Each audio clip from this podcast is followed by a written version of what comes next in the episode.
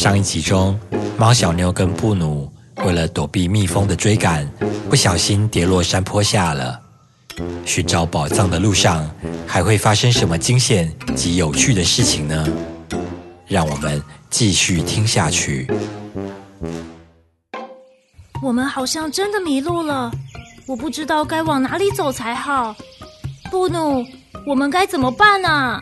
先不要慌张，仔细看看这边，还蛮漂亮的呢，开了好多美丽的花哦，都舍不得离开视线了呢。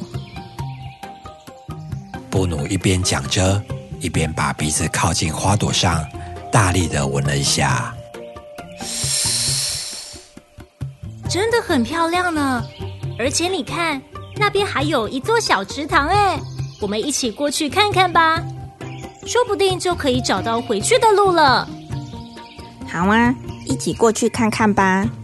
猫小妞跟布努朝着小池塘一步步走过去，小池塘随着他们走近，越变越大，越变越大。此时，原本躲起来的太阳公公。也不知何时探出头来，暖暖的阳光洒在这一片草地上，池塘也映照出绿绿红红的光景。猫小妞，你看，池塘边停了一艘小船呢，我们一起划船过去另一边看看如何？咦，是谁把船放在这里啊？但我觉得这是个好主意哦。猫小妞跟布努。用短短的腿跨上了小船，拿起了桨，奋力的往后一划，小船就轻轻的离开了岸边，优雅的飘向池塘中间。嘿咻，嘿咻，划船真好玩！我刚刚还看到有鱼游过去呢。可惜我们没有带钓竿，不然可以来钓鱼呢。布努划着船，一边用胖胖的小手拨了一下水面。一边流着口水说着，而猫小妞也摸摸发出咕噜咕噜的肚子，吞了一下口水。布努是不是跟我一样肚子饿了呀？我有带便当哦，等等我们靠岸后，一起在草地上享用吧。真的吗？耶，太好了！我肚子真的好饿啊。小船划着划着，没过多久就看到岸边了，两个人。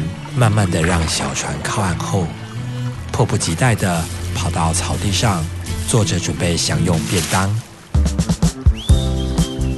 啊妈妈，还好我有准备便当，不然肚子饿扁了就没力气继续找宝藏了。嗯嗯，是啊，谢谢你分便当给我。嗯，好吃好吃。吃完便当后，我们继续找宝藏吧。两个人真的饿坏了。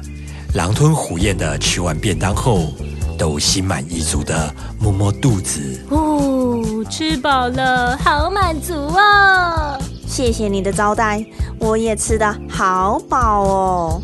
我刚看到那边有一条小路，或许那边可以通往什么地方哦。不如我们就先往那边走过去吧。于是两个人起身拍拍屁股，越过了草地。映入眼帘的是，在一大片森林中，一条笔直的小路。这条路非常的长，看不到尽头延伸到哪里。两人对看了一眼，点了点头，就朝着路尽头走过去。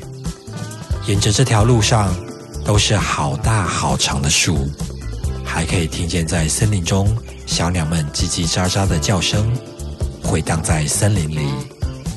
偶尔。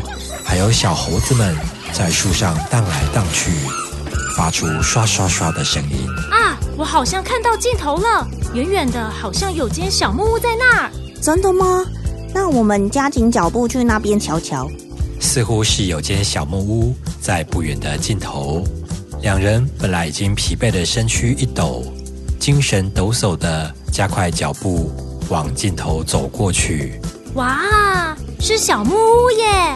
不知道里面有没有人，我们过去敲门看看，或许里面的人可以告诉我们宝藏的地点哦。猫小妞紧张的伸出小手，对木门敲了三下。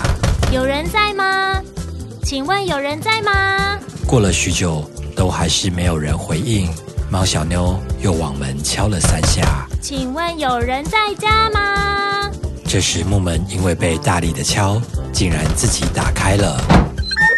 啊，木门居然自己开了，原来门没有锁啊！不好意思打扰了。两人怯怯的走了进去，看了看里面，确定小木屋里面没有人，看起来也很久没有打扫过的样子，到处都是灰尘。看来这小木屋没有人呢，到处都是灰尘。那真是糟糕了！这样子就没有人可以询问了耶。那我们先在屋子里休息一下，顺便巡视一下，说不定会有新的线索哦。好吧，走了一段路也累了，那我们先泡个茶休息一下吧。两人擦了擦沾满灰尘的厨房，烧了开水，坐在木椅上喝起茶来，眼睛也没闲着，东看看西看看。喝完茶，休息了一下之后，毛小妞似乎发现了什么。咦，那边好像有个房间，我过去看看里面有什么。毛小妞推开门，看到房间里面有个贴着星星图案的盒子。咦，这个星星图案不就跟藏宝图的星星图案是一样的吗？难道这就是宝藏吗？布努，你快过来看，我好像找到宝藏了！猫小妞兴奋地把包包里的藏宝图翻了出来，比对之后，确认这星星的图案真的是一样，开心地拉着布努的手转圈圈，跳起舞来。这真的是宝藏吗？诶，我们真的成功找到宝藏了呀！误打误撞，居然找到宝藏了呢！他们居然真的找到宝藏了，事情真的会如此顺利吗？找到的宝藏又是什么呢？让我们继续听下去吧。